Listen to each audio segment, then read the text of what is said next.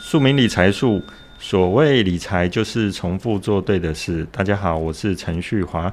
今天我们要谈谈来所谓的银行跟我们目前最常往来的几个要件。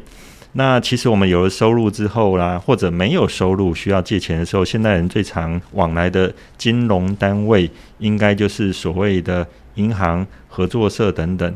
传统上，金融产业在这个银行方面，它就是赚利差，也就是说，将存户所存放的钱借出给那些需要使用的人，那借由中间的利差来赚取这个价差。那我们先前有提过。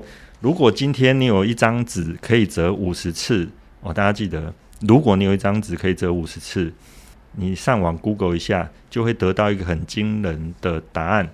那我们要强调就是复利的效应，或者是说时间加上复利之后，它会得到什么样的效果？所以我们要强调给听众朋友一个观念，就是今天你如果是钱存放的话，它会孳息。但不要忘了，如果今天你是跟银行借钱，也同样会孳息，只是说银行借给你的利率是比较高，对不对？呃，你存放在银行利率现在是所谓的低利时代，所以我们先前谈到说，在这个低利时代，我们要加强理财的知识。但最重要的问题是，假设你今天是负债的话，像我们现在有很多社会新鲜人一出社会，他就有学贷的问题。第一个。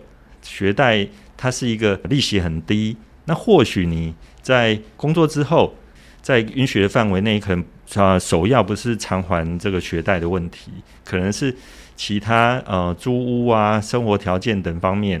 不管怎么样，就是假设你今天因为第一份工作可能是二十五 K，那又在台北市，可能生活条件很辛苦，你可能又因为有了工作，呃，使用了信用卡。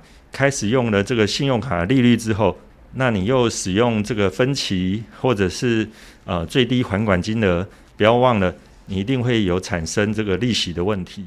信用卡的利率是属于信贷的一部分，所以它的利息一般会比较高，可能会在二十以内，因为法规要规定它是在二十个 percent 以内。不管怎样，信用卡的信贷利率是高的。哦，它绝对会比你那个学贷利率要高非常多，所以第一个是你要有警觉，也就是说，今天如果欠银行钱，那个利率是多少，你要去注意。如果它是十五趴，你要想办法先把这种比较贵的先给偿还掉。我们常说工作本业最重要。假设你今天只有二十五 K。那你要想办法开源跟节流，设法把这个欠款的部分先还掉，或者是控制开支。然后现在很流行的斜杠，那你是不是需要有第二份工作还是兼差？